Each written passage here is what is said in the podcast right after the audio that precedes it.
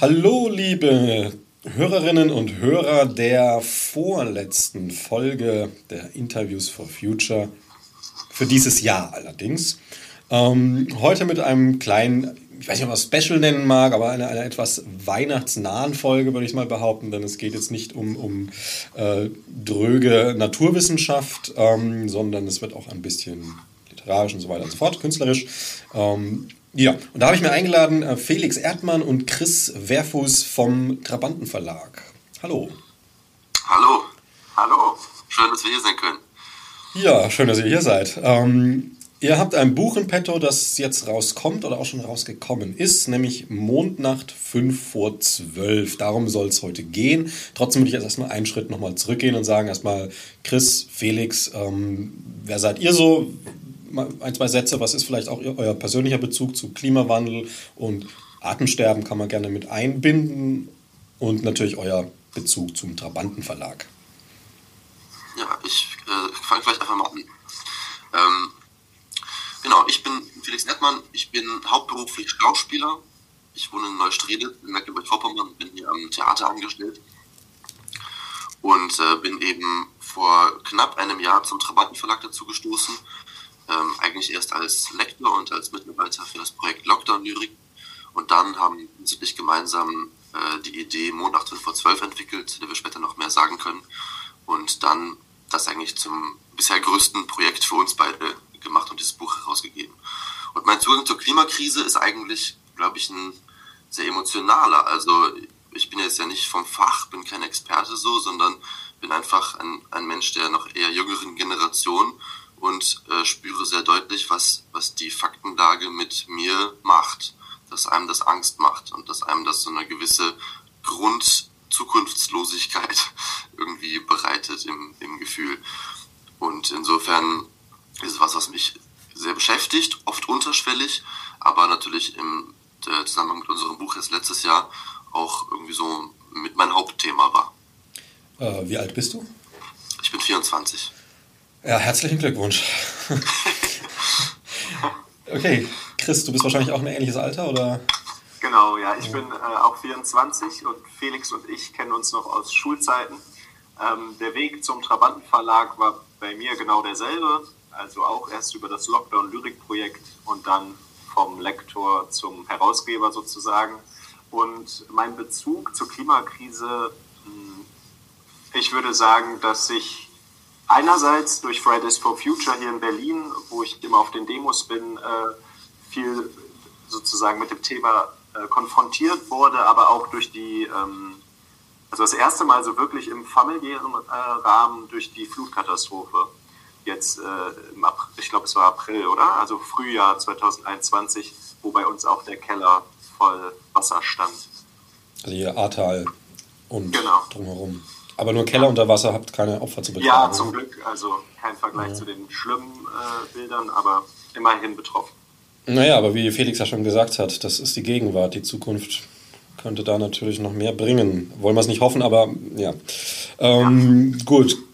Anstatt jetzt rumzuspekulieren, wie das jetzt bei euch persönlich in der Zukunft weitergeht, kommen wir mal zum Buch. Ähm, das ist eine ganz interessante Sache. Also, so, ich hatte ja ein kleines, ähm, konnte mal ein bisschen reingucken, reinschnuppern und äh, es sind sehr viele Autorinnen, Autoren, also kreuz und quer, kunterbunt und das Ganze noch ähm, kombiniert mit, mit ähm, Gedichten, Gedichtausschnitten und so weiter von eher historischen Figuren aus den letzten 500 Jahren.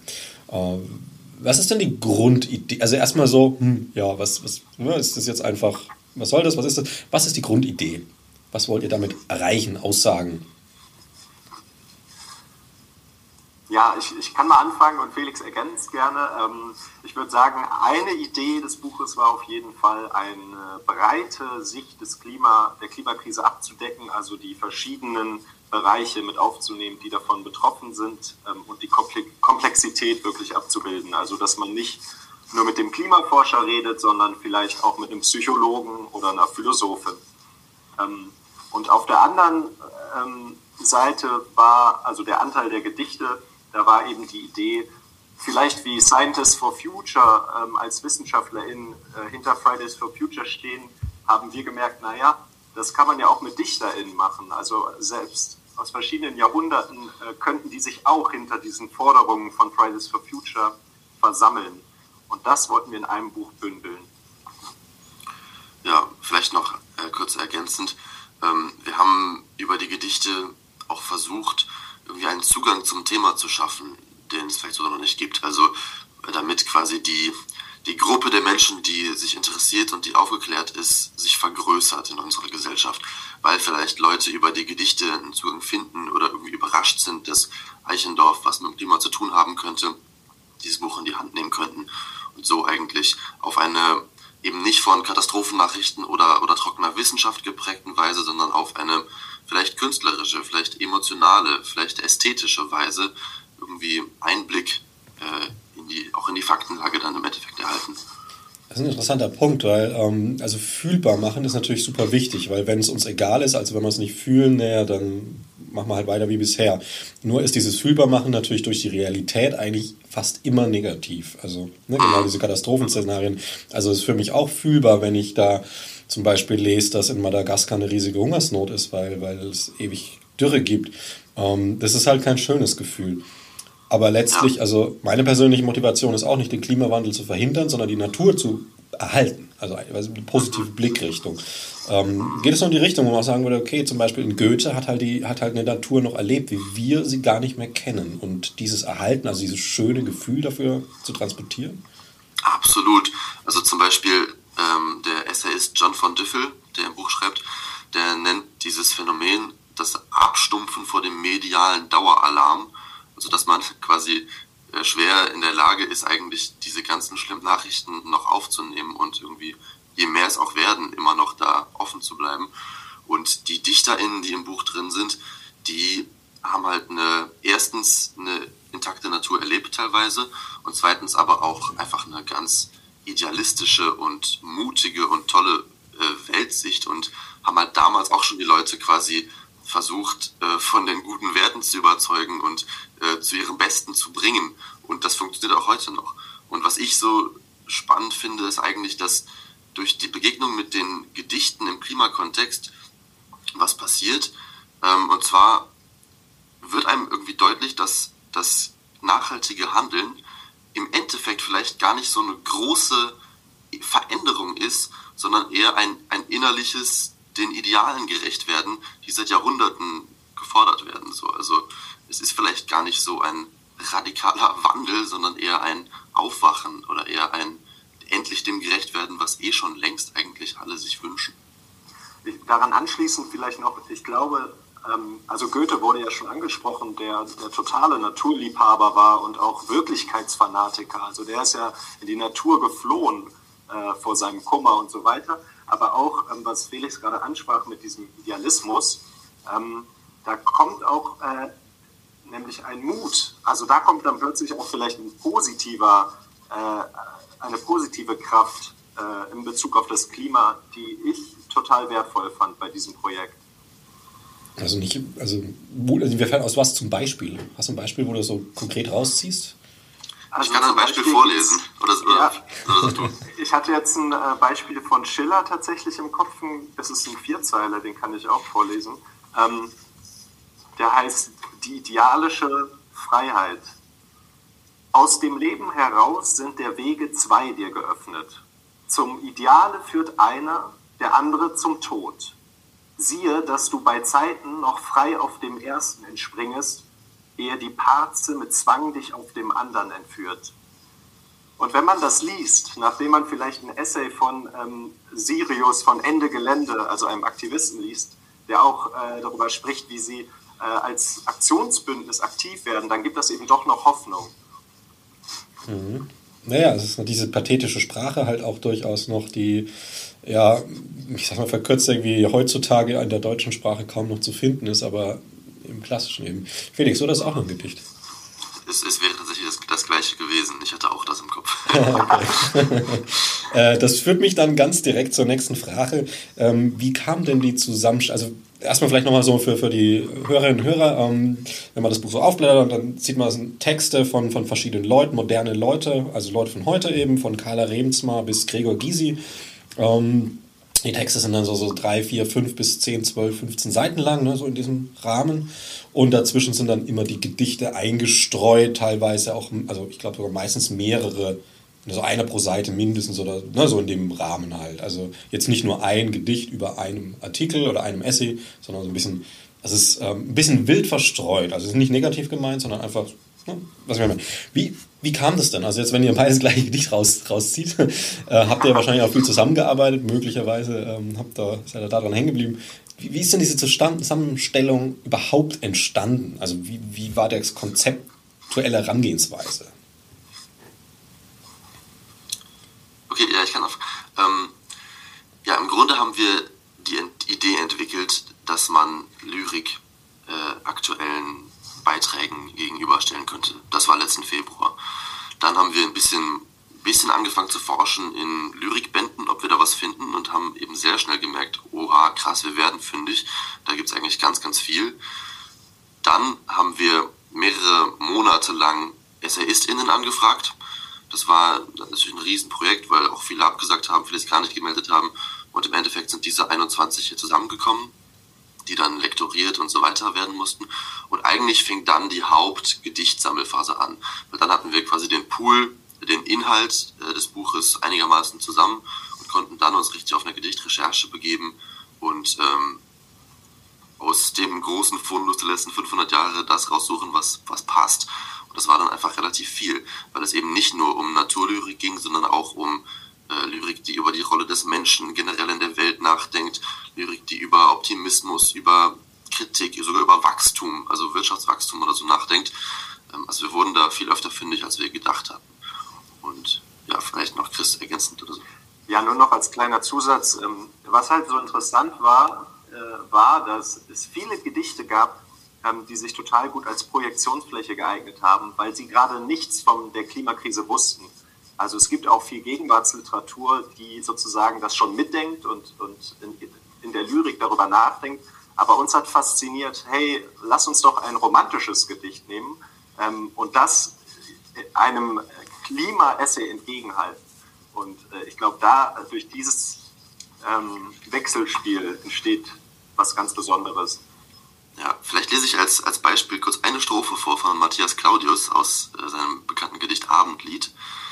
Da gibt es die Strophe Wir stolze Menschenkinder sind eitel, arme Sünder und wissen gar nicht viel.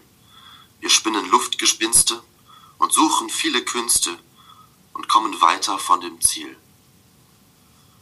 Und das ist so ein Beispiel dafür, dass irgendwie diese Strophe natürlich sich nicht um den Klimawandel dreht, aber dieses eigentlich weiter wegkommen von dem Ziel äh, über, über das menschliche, menschliche Scheitern oder so, da, da drin steckt und sich sehr, sehr gut auf den Klimawandel anwenden lässt. Und so ist es mit vielen Gedichten gewesen.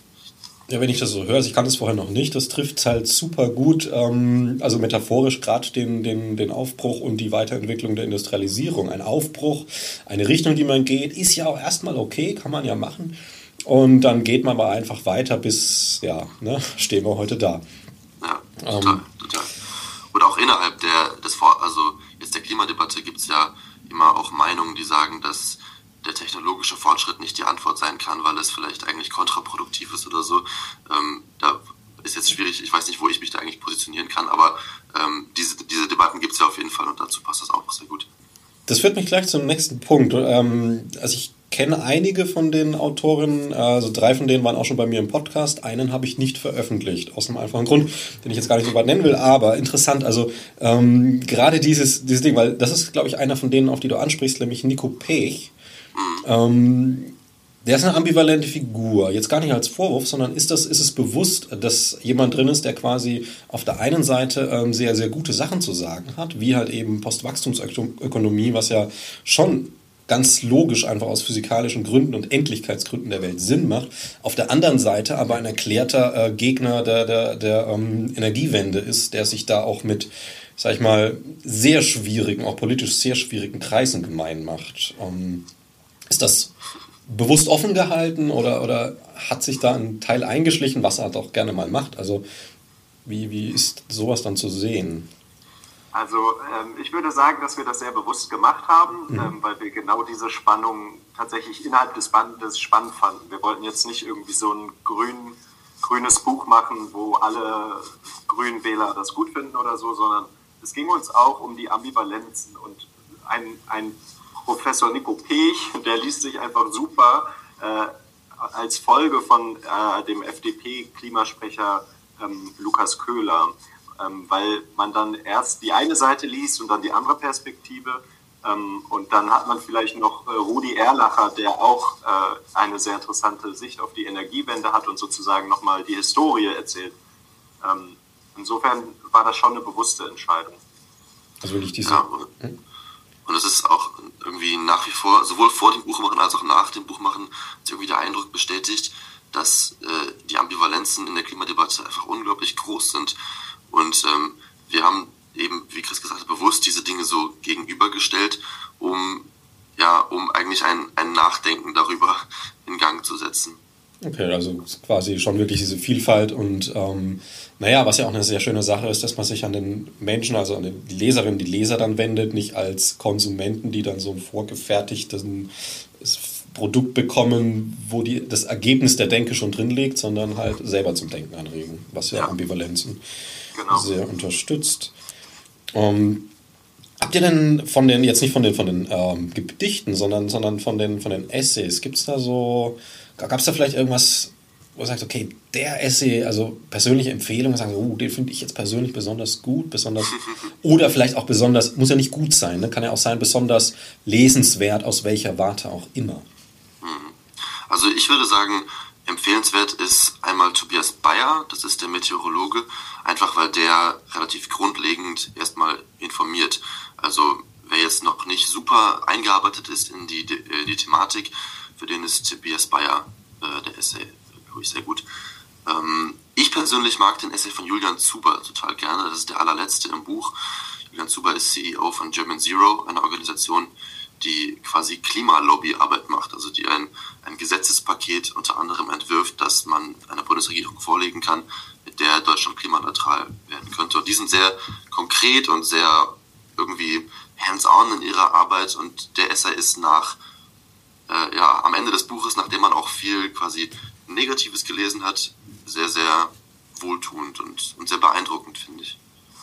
Ja, ich habe mein äh, Lieblingsessay schon erwähnt eben von Ende Gelände ähm, von Sirius. Ähm, ich mag den super gerne. Das mag daran liegen, dass äh, ähm, sozusagen diese aktivistische Perspektive einfach ähm, sehr spannend für mich ist, weil sie so eben, sie hat den Mut, sie hat den Idealismus, ähm, den, der mir selbst vielleicht auch fehlt. Vielleicht bin ich nicht mutig genug, äh, sich irgendwo an Bagger anketten zu lassen. Und das, ich finde das sehr, sehr, sehr stark geschrieben mal so gesagt, ihr seid ja junge Leute, ihr seid, ähm, für euch ist der Klimawandel wirklich eine Bedrohung, also für mich auch, aber ähm, ich habe es dann vielleicht 10, 15 Jahre früher hinter mir.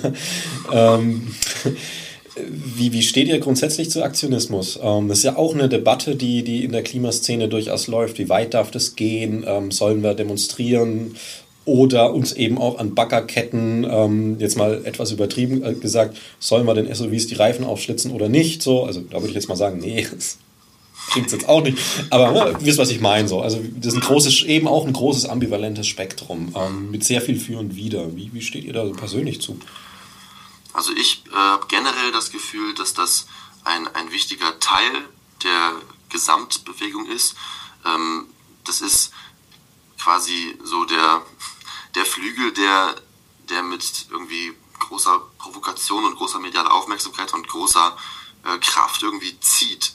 Mhm. Und der natürlich auch ähm, eine Gegenkraft äh, vielleicht erwirkt, was dann eine negative Folge wäre, aber der grundsätzlich schon äh, dafür sorgt, finde ich, dass, dass diese Sachen wie Braunkohle und so weiter immer weiter irgendwie im, im, im Bewusstsein bleiben, weil einfach da Bilder kommen und so weiter.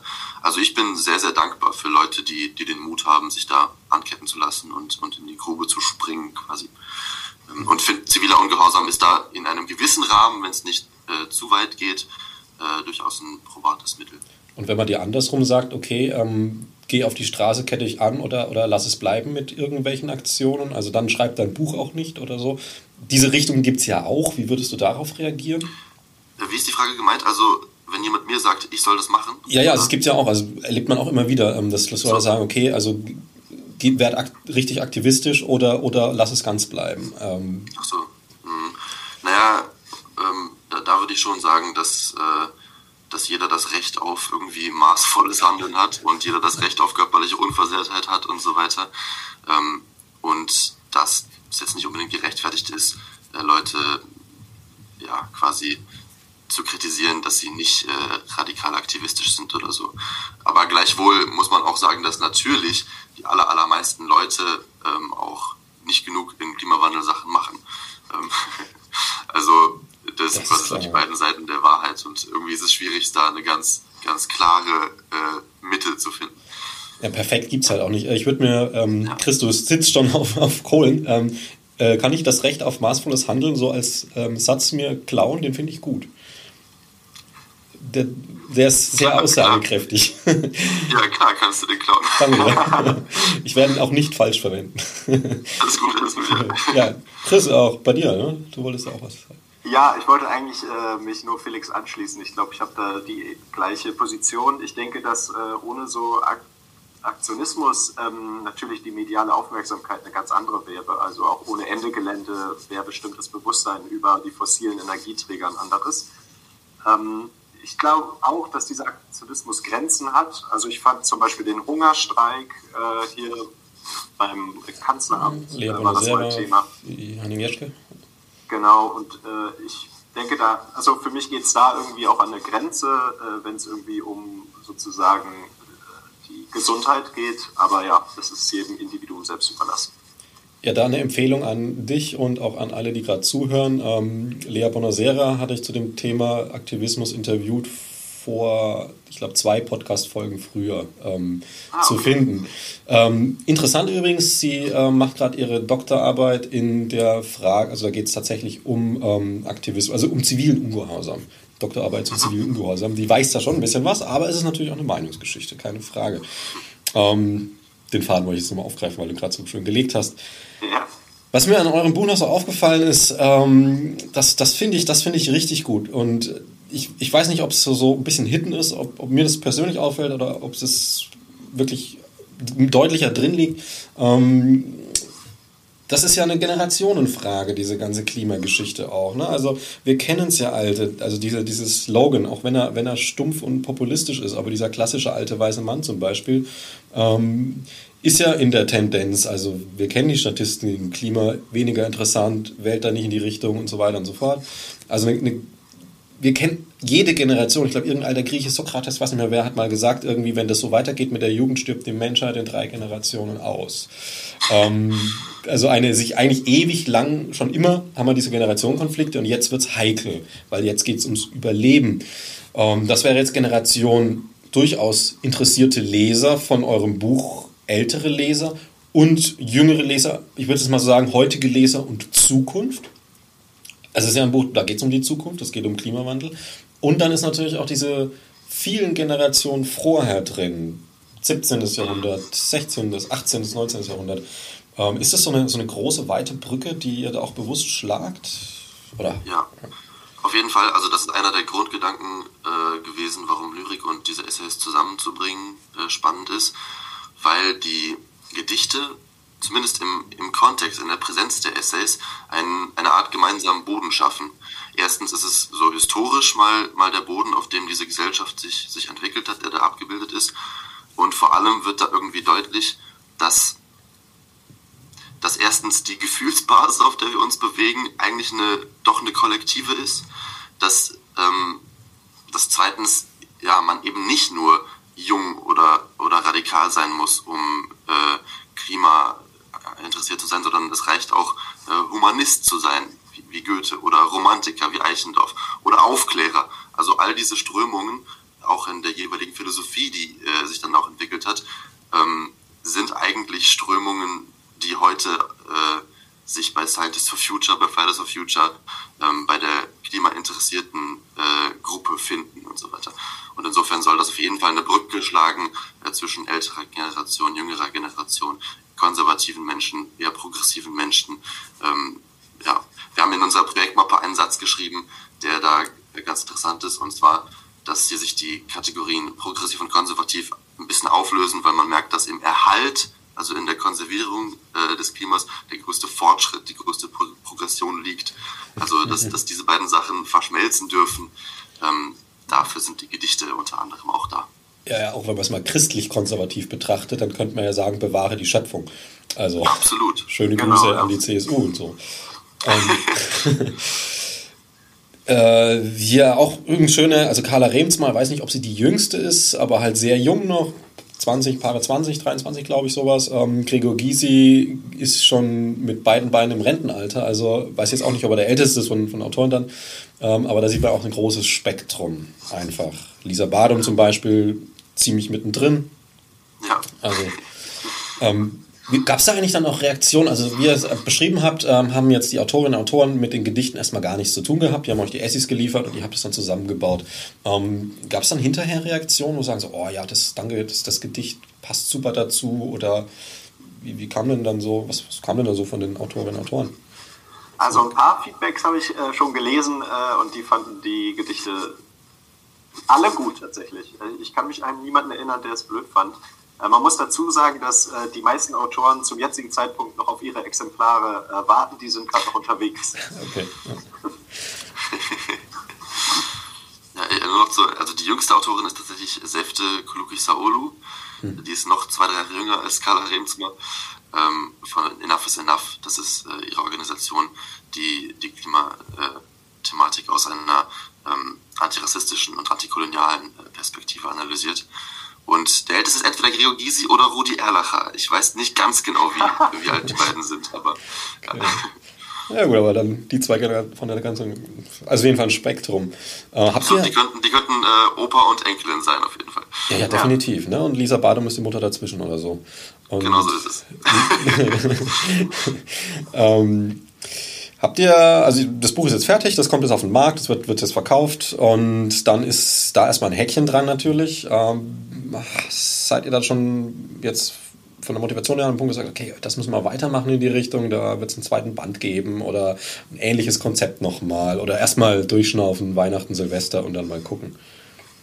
Also, ähm, du bist tatsächlich nicht der Erste, der das fragt. Mhm. Ähm, äh, für mich, also Felix, wir haben noch nie drüber gesprochen, glaube ich, so richtig, aber äh, wir hatten, glaube ich, schon das Gefühl, dass das jetzt erstmal ein äh, Projekt ist, was so in sich geschlossen ist ähm, und wo auch ein bisschen Zeit vergehen müsste, dass es sich, ein, dass es sich lohnen würde, einen zweiten Teil zu machen. Ähm, ich glaube, das bleibt auch lange ähm, sozusagen noch zeitgemäß, weil die Klimakrise geht ja weiter. Ähm, und leider. aber geplant, ja leider genau, aber geplant sind auf jeden Fall äh, ist noch viel Arbeit mit dem Buch, äh, seien es Lesungen oder irgendwelche Auftritte, die wir organisieren. Ja. ja, genau. Also für uns ist quasi die Arbeit am Buch noch gar nicht beendet, weil wir jetzt äh, versuchen, das, was wir erschaffen haben, auch an, an Menschen zu bringen. Und werden sich da die Autoren und Autoren an Lesungen beteiligen viel? Wie schaut das so aus? Ja. Ja, bisher schon. Also wir hatten schon eine Lesung im Literaturhaus Berlin ähm, mit John von Düffel, Cecilie Comte ähm, und dem Psychologen von Psychologists for Future, ähm, fällt mir gerade, äh, Felix Peter. Und äh, es werden noch weitere Lesungen auch stattfinden. Also sieht gut aus. Okay, ihr seid ja gute Dinge. Ähm, jetzt hat man in so einem Projekt äh, sehr viel Input, wenn man sowas begleitet, an, antreibt und so weiter. Ihr habt jeden Essay lesen müssen. Ähm, ihr habt mehr als die Gedichte gelesen, die da drin stehen. Davon ist mal auszugehen. Vielleicht auch ein paar Essis mehr, als da drin stehen, das weiß ich jetzt nicht. Ähm, aber auf jeden Fall sehr viel Input und weil es halt eben, also analog zu dem Podcast, den ich hier mache, ja auch nicht so monothematisch ist, sondern sehr, sehr bunt durch die Welt des Klimawandels durch. Ähm, was war denn für euch? Gab es da irgendwie einen persönlichen Lerneffekt, persönlichen Aha-Moment, den man so ein bisschen herausheben kann? Für mich gab es mehrere auf jeden Fall. Und einer ist erstens, äh, wie viel es schon gibt an, an Aktivismus, an organisiertem ähm, irgendwie äh, ja, Klimarettertum, an, äh, an Wissen, also dass eigentlich alles, alles da ist und es eigentlich ein Absurdum ist, dass wir noch nicht weiter sind äh, in, in Sachen Klimaschutz. Das ist das eine. Das zweite ist wirklich ein bisschen größerer Überblick. Also das war ja eine sehr intensive Beschäftigung mit äh, verschiedenen Perspektiven und nach einer Weile kriegt man schon so das Gefühl, dass sich auch äh, Sichtweisen, Argumente und so wiederholen und man so ein bisschen anfängt, einen Überblick zu entwickeln über ein an und für sich sehr, sehr unübersichtliches Thema. Ähm, und drittens, quasi gegenteilig dazu, was wir vorhin schon angesprochen haben, die Ambivalenz der einzelnen Perspektiven. Also, dass es zwar einen gewissen Konsens gibt in, in Wissenschaftsfragen, zumindest äh, in weiten Teilen der Gesellschaft, ähm, aber dass es doch, was jetzt Lösungen anbetrifft, politische Lösungen, außerpolitische Lösungen, ähm, technische Lösungen, äh, zivile Lösungen, dass es da unglaublich unterschiedlich ist, äh, was eigentlich Ansätze sein können. Und dass da auch einfach dann viele offene Fragen und viele unfertige Denkansätze drin sind. Das waren für mich vielleicht so die drei, drei großen Erkenntnisse. Das würde ich jetzt gerade ja. mal kurz aufgreifen, Chris, eine Sekunde. Ähm, das, also hast du da dann eher das Gefühl, dass diese unterschiedlichen Dinge sich eher versuchen zu ergänzen oder ist da auch viel nein, wir nehmen meine Lösung, nein, wir nehmen meine Lösung drin? Oder wie war das so dein Eindruck? Nee, also die, die widersprechen sich teilweise inhaltlich schon. Ne? Also es gibt ja zum Beispiel ganz banal die SS aus den verschiedenen Parteien, die das irgendwie, die, die politische Handlungskraft verteidigen. Es gibt SLs von außerhalb, die sagen, jo, Leute, wir dürfen nicht auf die Politik warten, das ist fatal. Oder es gibt äh, eben Rudi Erlacher, der zum Beispiel das Prinzip der Energieautonomie kritisiert, der sagt, es, es scheitert daran, dass jedes Land einzeln disparate äh, Bemühungen äh, macht und wir in der Welt nicht zusammenkommen ähm, und dass man quasi aus dem Klein-Klein raus muss in ein Groß-Groß. Und es gibt eben zum Beispiel Nico Pech, der genau gegenteilig sagt, wir müssen raus aus dem Großen und rein in kleine Verwaltungseinheiten und, und reduktionelles Denken und so weiter. Also die widersprechen sich inhaltlich schon. Ähm, und die würden sicherlich ausgiebige Diskussionen entstehen, äh, wenn man sie mal in einen Raum setzen würde. Das wäre doch mal was, ne? Ich meine, das ist euer Buch, die ganzen Autoren in einen Raum und dann zwölf ja. Stunden zuschließen, Kamera drauf. genau. Äh, ich wollte noch ergänzen, für mich war, glaube ich, auch noch ein großer Lerneffekt zu sehen, äh, wie lang dieser Kampf schon geht, also gegen die Klimakrise. Das war mir vorher tatsächlich nicht bewusst, vielleicht weil ich eben jemand aus einer jüngeren Generation bin aber äh, dann zu lesen, wie viele Klimakonferenzen es schon gab, welche Bemühungen alle gescheitert sind. Äh, wir haben in unserem Buch auch unten so einen Klimazeitstrahl, der immer mal wieder Faktenwissen vermittelt, damit man äh, sozusagen die Geschichte auch mitverfolgen kann. Und das fand ich auch äh, überraschend. Okay. Also wahrscheinlich dann zum Beispiel die berühmte äh, Studie von ExxonMobil war es, glaube ich, wo er viel angefangen, nicht mal angefangen hat, aber jetzt als Negativbeispiel, aber ja, also ja, ganz, oft wird, ganz oft wird der Club of Rome so ein bisschen als, als Ur, mhm. Ursache zitiert. Das, die Grenzen des Wachstums aus den 50er Jahren. Ja, ja, also in, in, in dem, sag ich mal, in dem High-Level von Wirtschaft, Politik war der Club of Rome da auf jeden Fall der erste große Schritt, definitiv. In anderen Bereichen ne, gab es das natürlich auch schon, also die, die schon immer persönlich betroffen sind, Indigenen und so weiter und so fort, ne? Das ist eine andere Nummer. Ja. Ähm, ja, könnte man jetzt noch, noch irgendwie viel drüber reden. Ich würde sagen, das ist eigentlich eine runde Nummer gewesen hier. Ähm, das Buch heißt wie nochmal, damit wir es am Ende nochmal hören? Mondnacht. Mhm. 5 vor 12. Wunderschön. Ein Buch vom Trabanten Verlag. Ähm, falls ihr jetzt noch zum Abschluss irgendwas habt, was ihr persönlich noch gerne loswerden wollt, wäre das jetzt noch ein, gerne ein offener Slot. Ähm, ich persönlich nicht mal, ich könnte nur, oder wir könnten ein Gedicht vorlesen, das sich als Abschluss äh, ganz gut eignet. Gerne, machen wir. Und zwar Christian Henub, den eigenen Schranken. Den eigenen Schranken kannst du nicht entfliehen. Sie sind das Maß der dir gewordenen Kraft. So hüte denn den Schatz, der dir verliehen, auf das durch dich er viel des Segens schafft. Zwar Stückwerk bleibt das Beste, was gelingt, je mehr du strebst, je ferner rückt das Ziel. Oft wird's ein anderer sein, der das vollbringt, was unvollendet deiner Hand entfiel. Du tu das Deine. Ob die Saat gedeiht, ob unbeachtet sie der Sturm verweht, das stell getrost anheim der künftigen Zeit, die in der Hut der ewigen Gottheit steht. So wirke fort, noch leuchtet dir der Tag, und sei gewiss, das Tagwerk, das du tust, in fernste Zeiten klingt es leise nach, wenn selbst du längst von deiner Arbeit ruhst. Ja, Felix, Chris, dann danke ich euch herzlich fürs Gespräch. Vielen Dank. Vielen Dank auch. Tschüss.